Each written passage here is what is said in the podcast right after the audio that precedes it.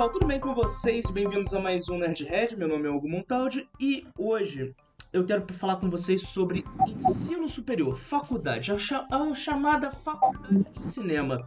Muitas pessoas acham que quando você faz uma faculdade de cinema você sai pronto para virar ator. É isso, Chico?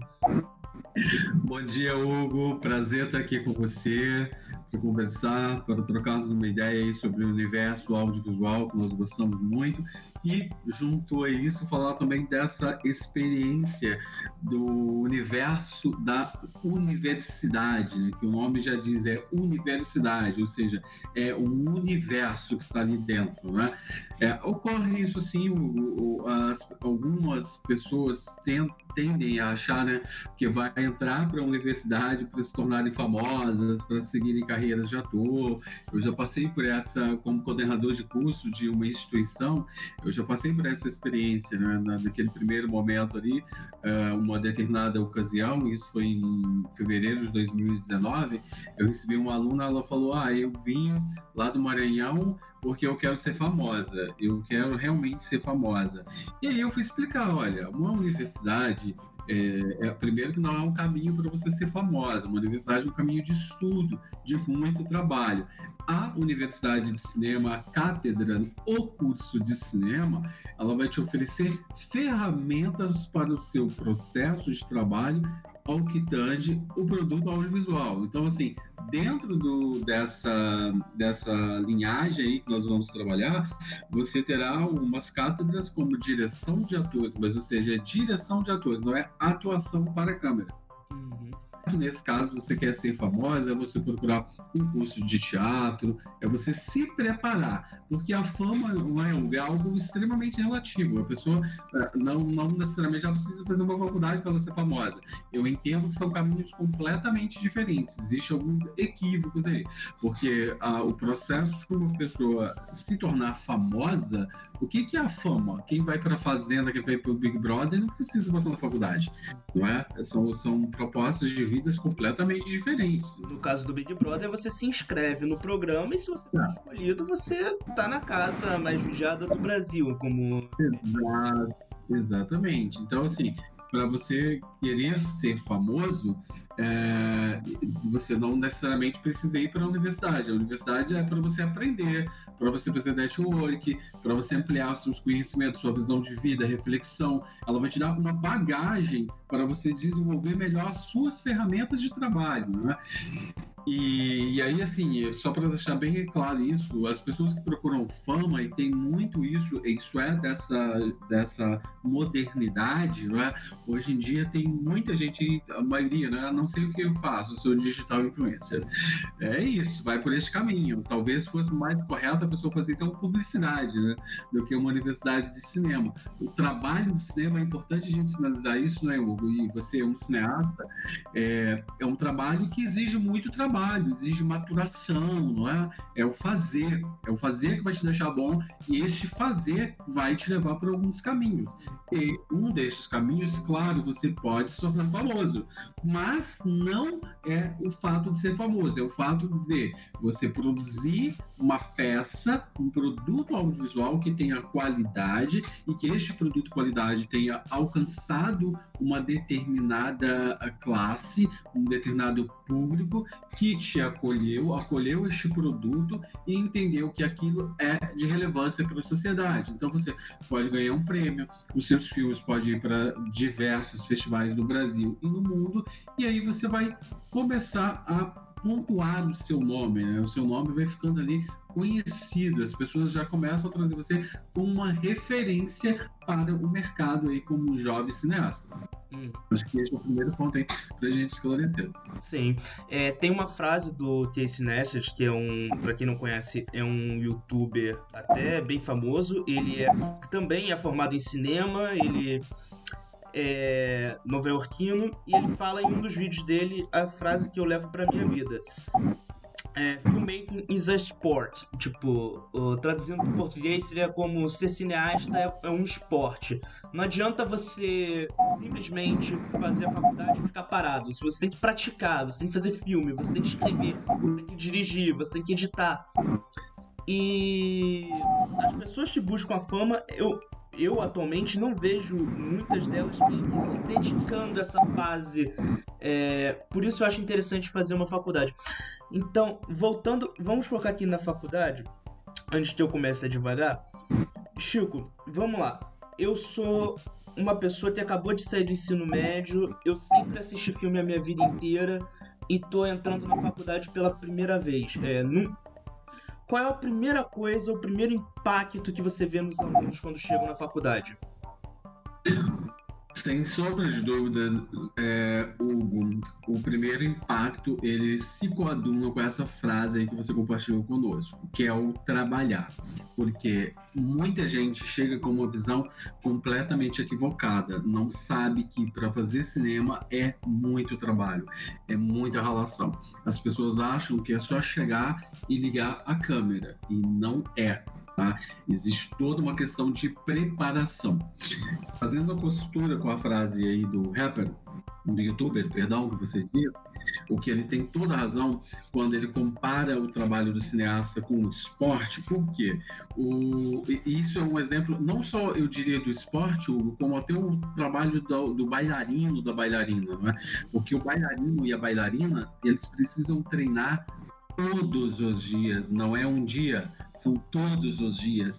E é um trabalho que às vezes o pé da bailarina e do bailarino eles ficam ali sangrando, as unhas, né? por tanto que eles treinam. E, o, e o, o, esportista é isso também. Se ele vai para uma competição, ele vai treinar. E aí é muito curioso a gente ter esse papo, porque eu percebo muito isso. Você também conviveu com colegas assim, que é, as pessoas elas não fizeram nada, mas elas já se sentem prontas. Como que você pode estar pronta? Como que você chegou ali? Você está. É, eu trabalho com roteiro há, há 15 anos, né? É, considerando o meu tempo de, de estagiário de TV Globo. E eu fico pensando assim, cara, só agora, depois de 10 anos, que você vai ficando mais tranquilo. Não é tranquilo, entre aspas, para deixar essa palavra, mas assim, que você já sabe basicamente assim todos os caminhos, todos os macetes você entendeu, porque isso leva um tempo, isso é uma maturação. Mas eu nunca me sinto pronto quando eu vou pegar um trabalho. Quando eu começo um outro trabalho, zerou tudo. Eu vou começar tudo de novo. Eu não posso achar que a batalha está ganha. E os esportistas têm tudo isso. O cara, quando ele começa uma maratona, ele se preparou para aquela maratona. Ele precisa vencer aquela maratona. Quando ele vai disputar outra, ele zera, ele tem que começar a preparação toda de novo, corporal alimentação e etc. Então, nós que estamos aqui no universo, nós que estamos aqui na universidade, é isso. É, você acabou uma graduação agora, você, você tem, você construiu uma base, mas não pode ser só isso. Você nunca pode deixar de buscar as melhorias da sua ferramenta de trabalho. Não é?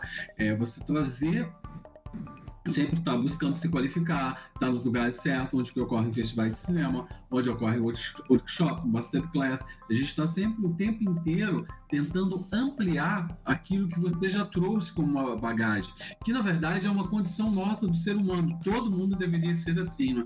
O Guimarães Rosa tem uma frase que eu gosto muito que está no livro O Grande Sertão Veredas, é que ele diz o seguinte: é, o, o, grande barato da vida é que nós nunca estamos prontos, né? Nós, nós afinamos e desafinamos o tempo inteiro. Isso, isso ocorre muito no, na nossa vida profissional, no nosso processo. Nós precisamos sempre buscar é, sair da zona de conforto. Você criou uma base, mas você precisa ir além. Então, só costurando aqui com os alunos do curso de cinema, eu percebo muito isso, que é, você não pode é, você quer ser roteirista, tá certo, maravilhoso. Agora, você tem que entender de fotografia, você precisa de entender de direção, você precisa entender de direção de arte e de som, que são trabalhos que estão ali do, do seu lado. Ah, mas eu não quero trabalhar. Não, você não quer. Mas assim, se você não entende dessas áreas, como é que o, o cara pode te enrolar? Então, o, o, você já teve essa experiência também de ser assistente de direção, que é maravilhoso, que é isso, você tem uma visão do conjunto, não é? Quando você tem uma visão do conjunto, quando o cara chegar para você lá no, no seu roteiro e falar, ah, isso aqui não dá para fazer. como você tem conhecimento de causa, você vai falar, não, dá sim, por isso, por isso, por isso, por aquilo. Ou seja, fica mais difícil das pessoas te... O inverso, né? O roteirista coloca uma coisa que na cabeça dele é maravilhosa e não é viável para produção. Às vezes fica caro demais, às vezes o, o elenco não tem aquela disponibilidade para gravar aquilo e você tem que jogar para fazer o melhor filme possível com aquele roteiro. Perfeito. Isso também é uma, uma questão muito interessante que você trouxe, é, de, dos roteiristas que divagam, né? É, eu, eu, costumo dizer que são os roteiristas que estão numa esfera antiga, que estão num conceito, como se eles estivessem assim, em, em o, a, aquela coisa da aura, do mágico, né? Ele está ali na sua área de criação, da sua zona máxima de proteção, e ele está laureado, ele não aceita sair daquele lugar da magia que é do escritor. Esse cara tem que escrever literatura. Eu acho que o caminho dele é literatura, porque o trabalho do cinema, isso também eu quero deixar muito claro, o trabalho do cinema é um trabalho de equipe. É, quando você chega ao resultado final do seu filme, não foi só o seu roteiro, não foi só a sua direção, foi graças ao trabalho dos atores, a moça do cafezinho, o figurinista, a diretora de arte, é o cara da montagem. Então, assim, foi uma soma de pessoas que contribuiu para que aquele resultado ficasse bom. É, eu sempre reforço isso. Se você tem problema com isso, vai para a literatura, porque lá na literatura o prêmio é só teu. Você escreveu um romance, o romance bombou. Nossa, como você é um cara sensacional. É graças a você, porque ele só dependeu de você. No cinema, na televisão, não. Na televisão é sempre um trabalho de equipe, né, Hugo? Você também já teve essa experiência de trabalhar na TV, embora são tempos muito diferentes, né? É, é, importante a gente ter, falar um pouco da TV, já que nós estamos aqui também no ano que nós completamos 70 anos da TV brasileira, que é uma TV que tem uma qualidade absurda é uma referência de televisão no mundo, não é? A nossa televisão, especialmente quando a gente fala aí da TV Globo, pela qualidade do que a TV Globo produz. É, e a televisão, ela tem um tempo muito diferente do cinema. É, o cinema, você tem um tempo de maturação do produto, das coisas. A televisão, ela não vai te dar esse tempo. Então, o aluno que está na universidade, ele precisa também ter esse gap de entender o que, que ele quer. Ah, eu quero fazer uma carreira na televisão, eu quero fazer uma carreira no cinema. Eu aconselho que você viva as duas experiências, tá? Uma coisa não desassocia da outra. Nós temos grandes nomes do cinema hoje que atuam na televisão brasileira como é o caso do Walter Carvalho. O Walter Carvalho, para mim, é um exímio diretor de fotografia. Ele tem prêmio no mundo inteiro, não é? Ele tem mais de, acho que temos mais de 40 prêmios no mundo inteiro. Ele é diretor de cinema e ele é diretor de novela da TV Globo, porque não há nenhum demérito nisso. Porque às vezes é isso também. Aqui no Brasil a gente não consegue ser uma indústria corrente. Então, você prepara um filme, você leva três anos para que consiga levantar ali o projeto do seu filme. O que, que você vai fazer nesse meio tempo? Você tem que pagar as contas, né? Claro, mesmo que você seja rico, tá tudo muito certo, nenhum problema em relação a isso.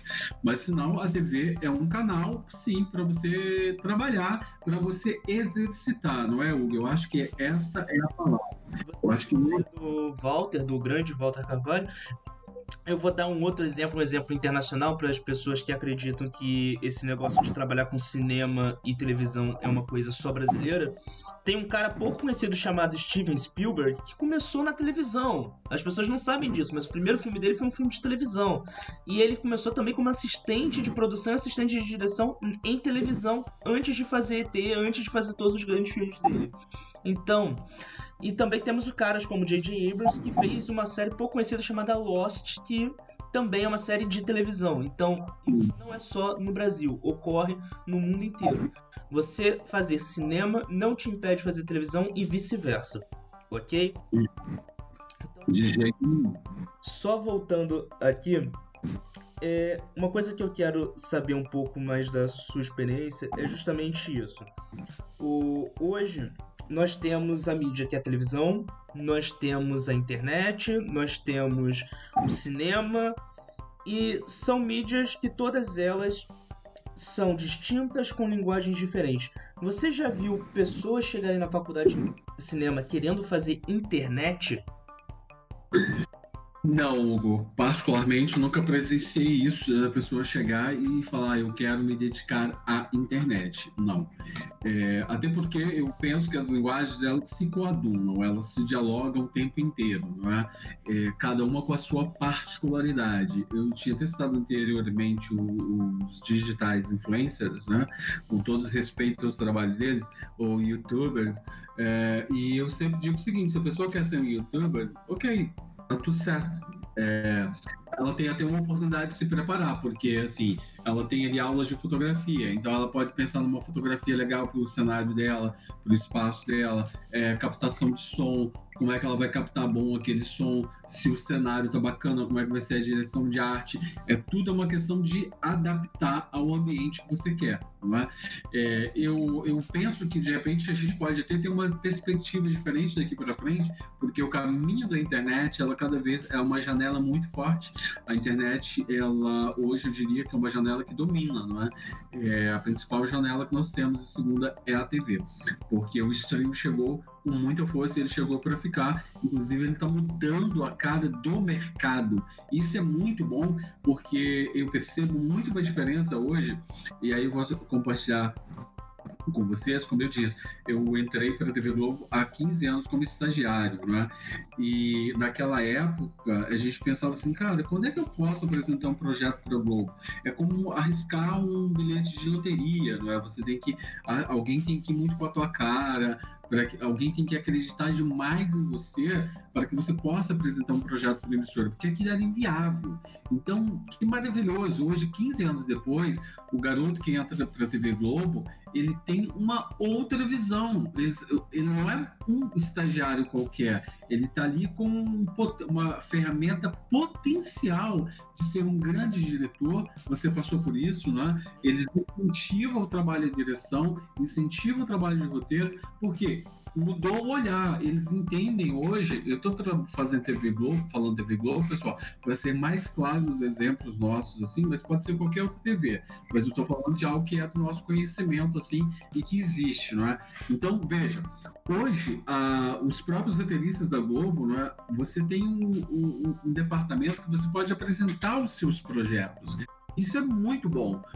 Por que, que você tem esse departamento hoje? Porque existe a concorrência, porque existe a Netflix, porque existe a Amazon Prime, porque se a emissora não quiser, outro canal vai querer. Então, vou dar um exemplo até de mercado para vocês saberem.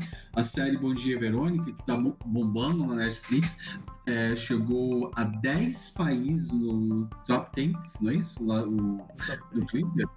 Isso. 10 países. E aquela série, ela primeiramente ela foi oferecida pela TV Globo. E quem estava lá no departamento recusou. Achou que não era legal aquela série. É, e, e olha que incrível. Por quê? Aquela pessoa, ela, o projeto não, não morreu. Ela teve a oportunidade de levar para um outro canal é, e, e vice-versa. Então, assim, é, vai ser produzida a série sobre a Marielle Franco. É uma série que tinha sido oferecida para a Netflix, a Netflix não quis. Então, vai para Globoplay. É, o, o mercado hoje ele está mais dinâmico. Isso é muito bom, principalmente para quem está chegando no mercado. Uma outra questão que eu quero falar também, o, é, que eu acho que é importante, é o seguinte: aproveitar o seu período de universidade, porque as pessoas têm muita boa vontade com a universidade tá? Sempre. Assim, sempre que eu convido alguém para dar uma palestra, as pessoas topam porque elas gostam de compartilhar experiências com os universitários. Também as pessoas gostam de estagiários que nunca fizeram nada. Daí você fala, nossa, mas eu começar. Não. É maravilhoso você pegar um estagiário que ele nunca fez nada, porque ele não tem vícios. Então isso é muito bom não pense vocês que é sempre isso. E uma outra questão também que é que eu tive sempre é o seguinte: é, tem aquela coisa, ah, tudo é panelinha. Cara, se tudo é panelinha, você tem que procurar saber onde está a panelinha. É simples assim. Porque, na verdade, as pessoas não são. Eu não tenho tempo, por exemplo, de sair perguntando para as pessoas: você quer fazer um style? Você quer fazer isso? Não dá. Simplesmente não vai rolar. Não é babá. Né? Então, as pessoas elas têm que chegar ao coordenador, ela tem que chegar ao, ao professor, ela tem que chegar junto com os colegas e, e se tem que anunciar, não é? É, você tem que falar, o que que, eu, o que que eu sei fazer? Ah, eu quero trabalhar com isso aqui. Você está sabendo de alguma coisa, fulano? Eu quero me especializar em som. Tá tendo alguma produção de som? Eu posso ficar lá só, só acompanhando, eu posso ajudar, é, qualquer coisa, mas assim, ninguém é obrigado a adivinhar. Você tem que dizer o que, que você quer fazer e como que você quer fazer, de que forma que você quer se apresentar ao mercado. Isso é muito importante. Então, e a faculdade, ela ainda também, eu, eu dando uma, uma outra visão aqui também, complementando o Chico, a faculdade ela ainda te dá a chance de você se modificar. Por exemplo, quando eu entrei na faculdade de cinema, eu queria ser produtor. Então eu fiquei os dois primeiros anos da faculdade só pegando matéria de produção, qualquer filme que, a, que amigos meus fizeram, eu fazia produção. Com o tempo eu comecei a me interessar mais o roteiro e terminei em direção. Então assim, você acaba aprendendo a mexer, a, a se modificar, você entende um pouco do seu limite, às vezes aquilo que você acha que é maravilhoso. Quando você vê a parte teórica daquilo, você percebe que é um pouco mais complicado daquilo, você não se sente mais confortável. Então, a faculdade é legal por conta disso. E. Concordo. Claro, imagina. Eu iria só é, é, realmente ratificar isso, que o é importante é, e, dialoga com o nosso início da conversa, que é isso, você ter. É, mas aí você, olha que bacana, você se percebeu o diretor agora, mas você passou por outros departamentos antes. Isso é muito importante, porque é, o que eu estava dizendo, você como diretor, o cara da produção não te enrola. Por quê? Você entende produção? Sim. Você entende produção, entendo de roteiro. E hoje pago minhas contas com edição de vídeo, porque ser diretor no Brasil não é aquele negócio de estalar os dedos e você vai ser o diretor. Muitas pessoas ainda, infelizmente, têm preconceito com pessoas jovens sendo diretores de filmes, séries, etc. Hoje em dia, menos, mas ainda existe o preconceito. Principalmente uhum. com o celular, hoje qualquer um se diz cineasta. Porque tem uma câmera na mão o tempo todo. Perfeito. Aí é, é por isso que eu, que, é, eu juro com esse gancho que eu quero entrar na minha última pergunta, porque nós já vamos chegar aqui no nosso tempo, Chico.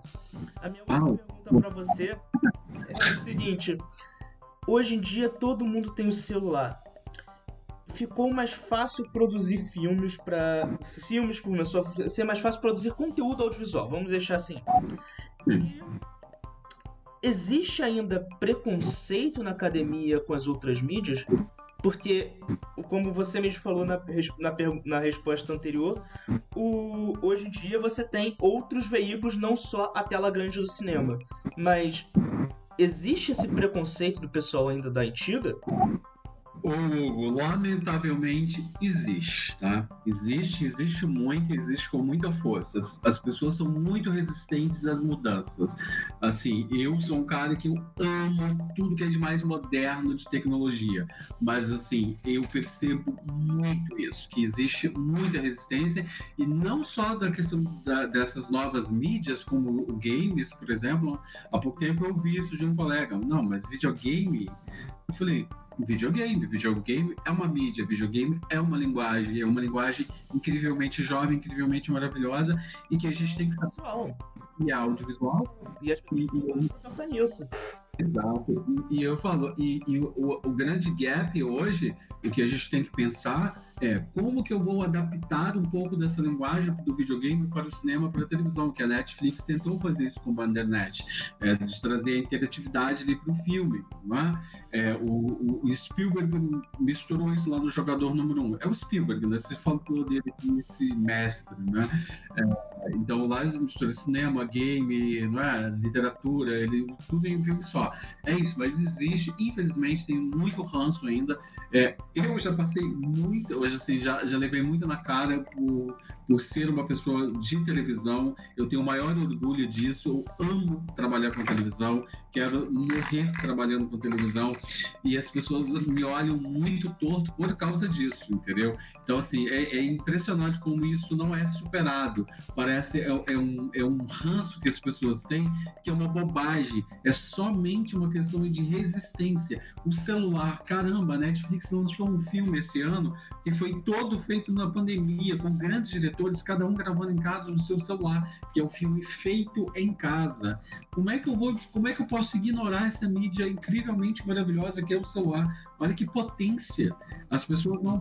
Eu, eu acabei de fazer também uma série para o Vivo Play chamado Turma Digital para crianças e adolescentes, que cada ator gravou pelo seu celular, gravou pelas suas cenas pelo celular e mandou para o diretor, sem ninguém sair de casa, porque é quarentena.